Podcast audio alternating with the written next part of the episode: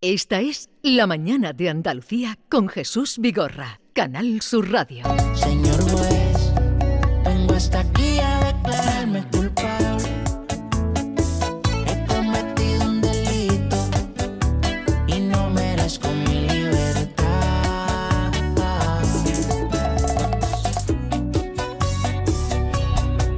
Señor juez Emilio Calatayú, buenos días. Hola, buenos días. Hola Emilio, buenos días. ¿Cómo estamos? Bien, bien. Muy bien, esperándolo. Bueno, Esperando- Me gustó mucho el, de- la- el debate del bidet. Y luego el, el que me precede es un sabio, ¿eh? Yo cada Sí. día aprendo más con él. Claro, Lo claro. que pasa es que yo soy un hombre de fe y yo me creo todo. Eso de, de inventor y de descubridor, yo no tengo curiosidad. Yo como tengo fe me lo creo Usted, usted cree en ¿Sabe? todo. todo. Yo es- creo en todo. En todo. Pues yo creo en que los se lo, sabios estos. Y, y Pues- más en los sabios estos que son unos fenómenos. La verdad es que son unos pues yo creo que se lo cree casi todo. Yo casi todo. Pero lo del bidet me ha gustado. ¿Qué le ha gustado? ¿Que se quite el vídeo de, las, eh, de los cuartos de baño? No, al revés. Mira, te voy a contar una anécdota que me pasó así a, a mí hace muchos años A ver, sobre el bidet. Mm. Vamos a hacer un embargo de, un, de una casa. sí. Y entonces llegó un agente judicial, no voy a decir ni la fecha ni nada. Y entonces va a hacer el embargo y, y entra en el cuarto de baño y va a describir los objetos que ve para embargar. Y entonces ve una bañera, ve un bate, ve el lavabo y luego ve y describe. Y luego al lado del bate veo un instrumento a modo de guitarra cuyo uso desconozco. Sí. Eso era el bidet. No me Ah. lo creo, no me lo creo. No había visto nunca ninguno. dice mi padre que es verdad. Pero hace mucho tiempo de eso. Hace sí, hace pues treinta y tantos años. Un instrumento con forma de guitarra. Que ¿Qué Un después- desconozco? instrumento, no, pero lo describió en la diligencia, instrumento a modo de guitarra cuyo uso desconozco. Cuyo uso ¿Qué me dices? Qué curioso, ¿no? Claro, las anécdotas de la vida judicial. cuando vieran aquello, luego alguien. Diría esto, ¿y esto qué, qué- qué es? ¿Esto qué es lo que es? Eh, bien, va- vamos a pasarle, señor juez, una nota que tenemos ahí de voz para que usted diga su parecer y luego continuamos. ¿Vale? Venga. Venga. Hola, buenos días. Mi pregunta es para el señor juez. Eh, mi niña va a entrar en primero de la ESO y ya todos sus amigos tienen móvil, menos ella. Eh, mi marido dice que, que hasta que no tenga 14 años él no quiere comprarle el móvil. Y las madres de, de los compañeros de, de mi niña me dice que mi hija va a ser el, el bicho raro porque no, no va a tener móvil, no se va a poder comunicar para, con los niños para poder salir y demás. Me gustaría saber su opinión. Muchas gracias. Un saludo. Esta, esta pregunta es común a muchas familias que le escuchan a usted que dicen, vale, vale, señor juez, muy bien, muy bien, pero a ver cómo dejo yo a, a mi niña o a mi niño sin móvil. A ver qué argumenta usted. No, yo digo que me parece perfecto que ha tenido la niña la mala suerte de tener los padres que tiene, que me parece muy bien, y que le compre el llamacuelga. Ya está, así la pueden llamar por teléfono. Bueno, también hay que tener en cuenta, Emilio, que ¿Qué, qué cada edad vez... tiene la niña? ¿Qué edad ha dicho que tiene? No, ha dicho que entra primero de la ESO, que debe tener, eh, se entra con 6 12 años, años, primero, ¿no? 12 12 años. años. efectivamente. 12 años, pues le compre el llamacuelga. Sí. Ya está. Y la pueden llamar por teléfono. Ya está, pero no hay WhatsApp, ni historia, ni mandanga. Pero bueno, si se compra... Que la- ha tenido la mala suerte esta niña de tener los padres que tiene. ¿Qué le vamos a hacer? Eso le decía yo a mis hijos. Has tenido la mala suerte que tu padre soy yo. ¿Qué le vamos a hacer? Sí, eso está muy bien. Pero ahora, es verdad Claro. que los niños tienen otra manera de comunicarse, que ahora todo es por Ya. WhatsApp y todo tal. Entonces, Claro, eh, eh, es no verdad va. que se va a ver no excluida. Pues no, porque la pueden llamar por teléfono. Si tienen interés, la pueden llamar por teléfono. Es que los chavales no llaman por teléfono. Pues que se acostumbren a llamar a esas edades, que después nos evitamos muchas cosas. Pero ¿y si se, y si se compra un, un teléfono y se le pone un buen control parental? Déjate de controles parentales que después te la pegan. Después la Déjate pegan. de controles parentales que te la pegan.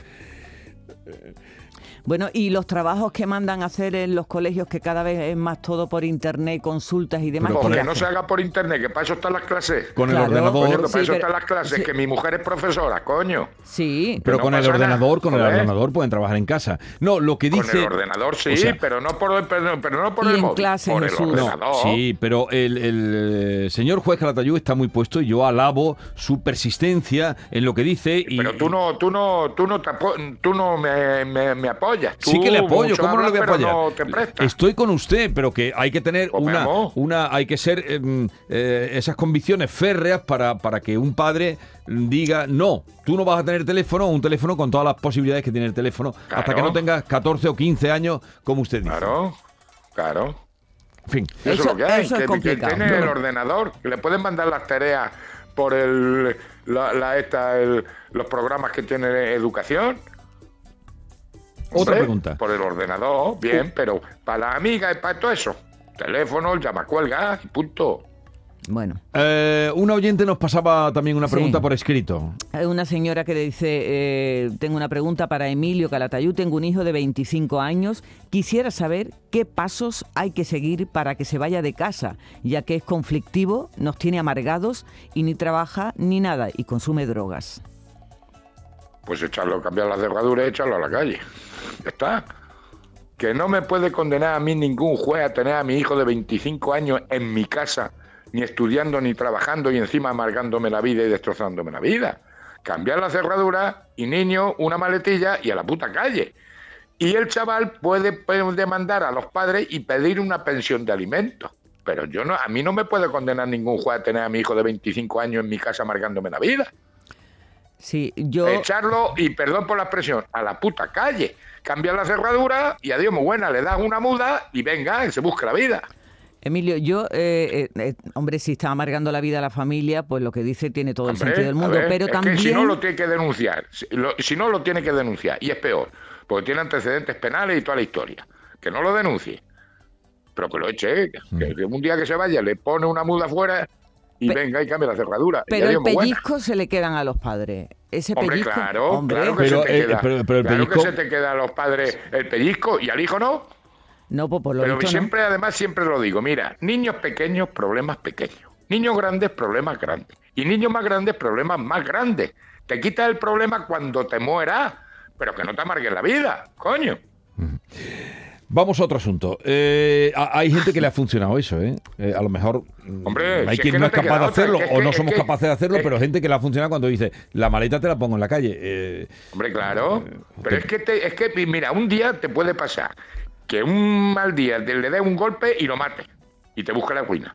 O que él te mate a ti y te busca la ruina también. Coño, la puta calle. Me estás amargando mi vida con mi mujer, la unidad familiar, con 25 años. Hombre, ¿que quieres hacer lo que te da la gana? Vete, pero no me amargues la vida. Artículo 155 del Código Civil. 155 del Código Fidel. Fidel. Civil. No, civil, civil, Jesús, civil. civil. Si el 155 vale para todo, El- y no digo la rima, pero el 155 vale para Vale todo. para todo. 155 para los catalinos, que han sido unos niños malcriados. Pues nuestros hijos tienen, eh, ese es el 155 de la Constitución.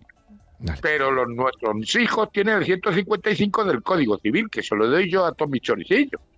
Que lo pongan en la nevera. ¿Y qué dice el artículo 155? Los hijos deben obedecer a sus padres mientras permanezcan bajo su potestad y respetarles siempre. Y segundo, contribuir equitativamente según sus posibilidades al levantamiento de las cargas de la familia, mientras convivan con ella.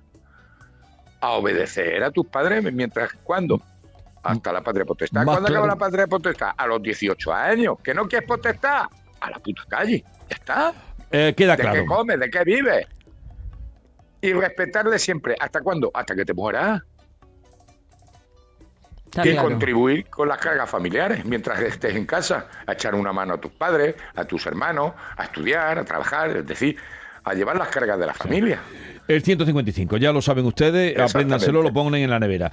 Hoy... No eh, te digo la rima, ¿eh? No te digo la rima. no, que, eh, señor juez, que eh, celebra Eh. usted en su blog, ya pueden entrar en el blog del señor Calatayud, donde él va dejando sus reflexiones, a veces mm, mm, de su trabajo, su experiencia estatal, y eh, cumple 15 años ahora, ¿no?, con el blog.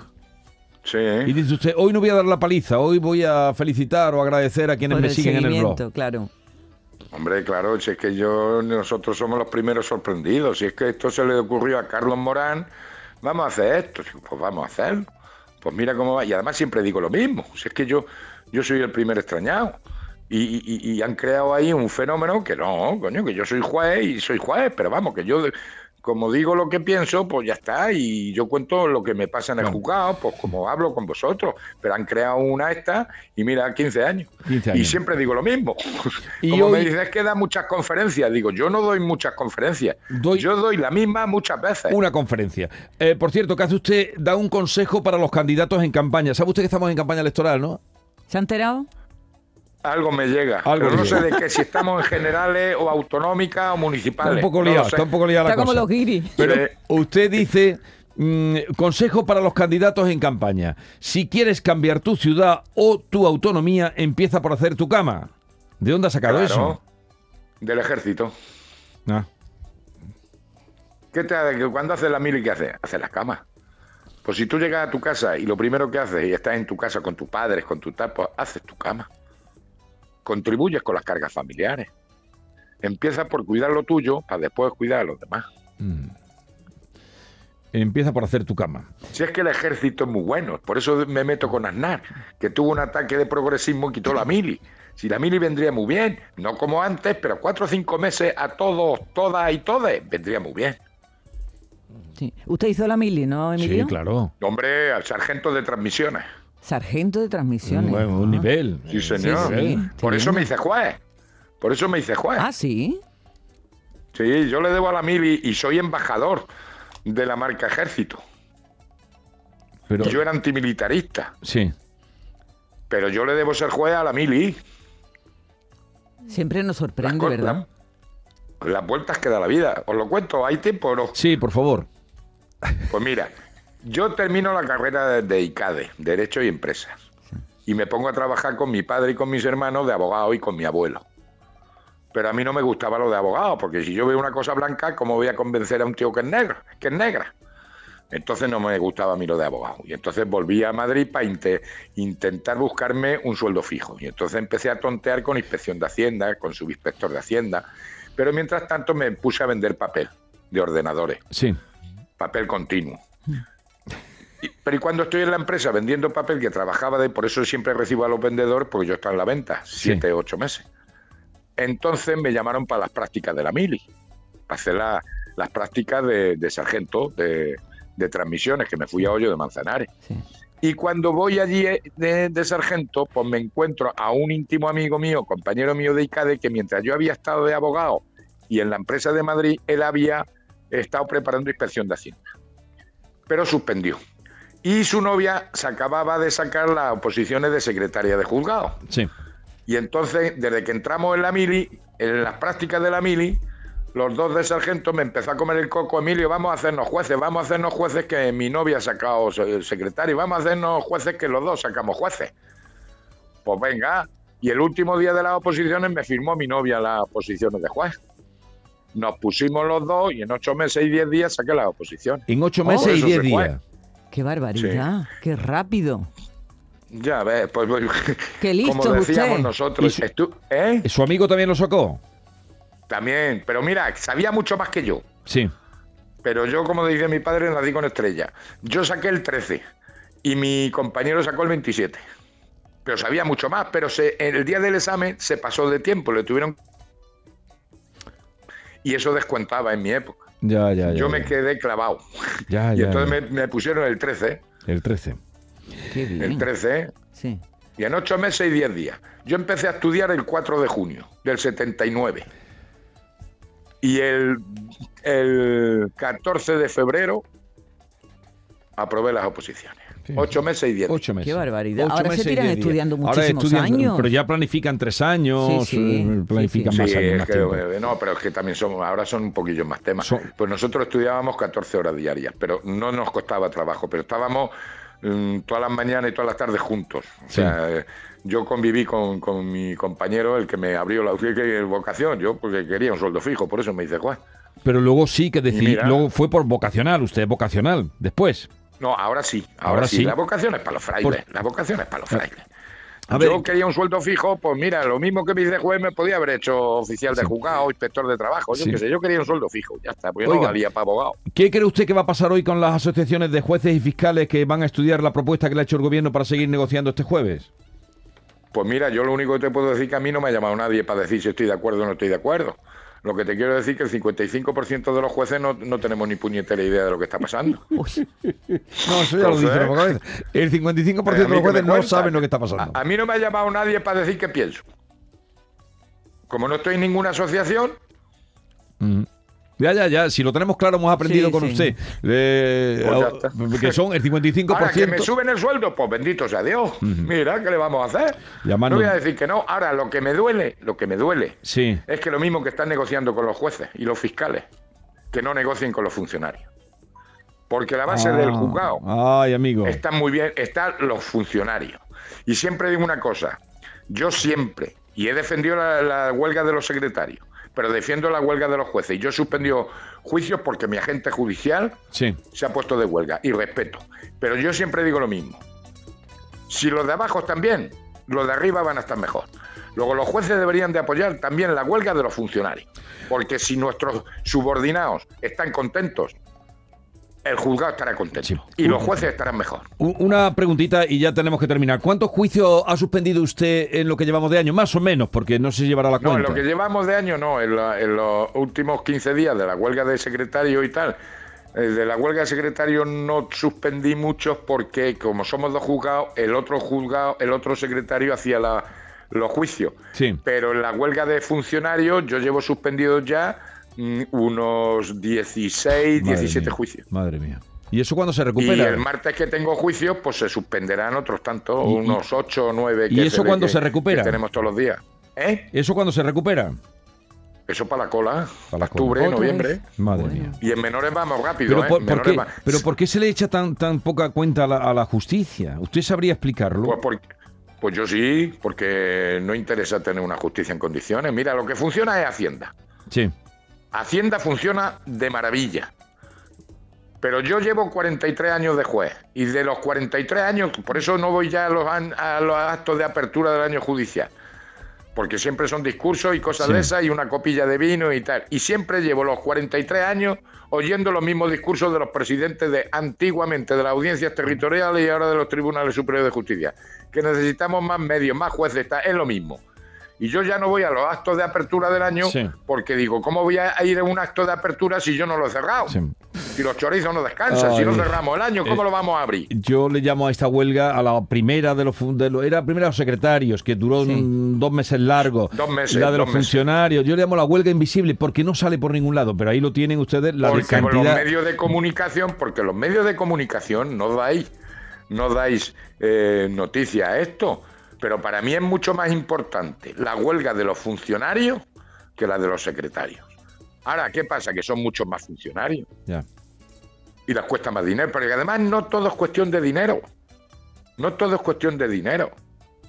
Pero yo sigo diciendo que mientras el funcionario no esté bien protegido, pero no solamente los de la justicia, sino todos los funcionarios del Estado, si los de abajo están bien, los de arriba estaremos mejor. Por egoísmo nada más, nada más que por egoísmo, Sentido pero sentido común. Señor juez, que tenga un bonito día y hasta la próxima. Mira, ahora voy a despachar a un chorizo. Sí, ¿eh? Ahora ¿qué ha voy hecho? a despachar a un chorizo. Pues nada, bueno, ir a misa no, no, no ha estado yendo a misa mucho. ¿sabes? Adiós. Adiós. Señor juez, vengo hasta aquí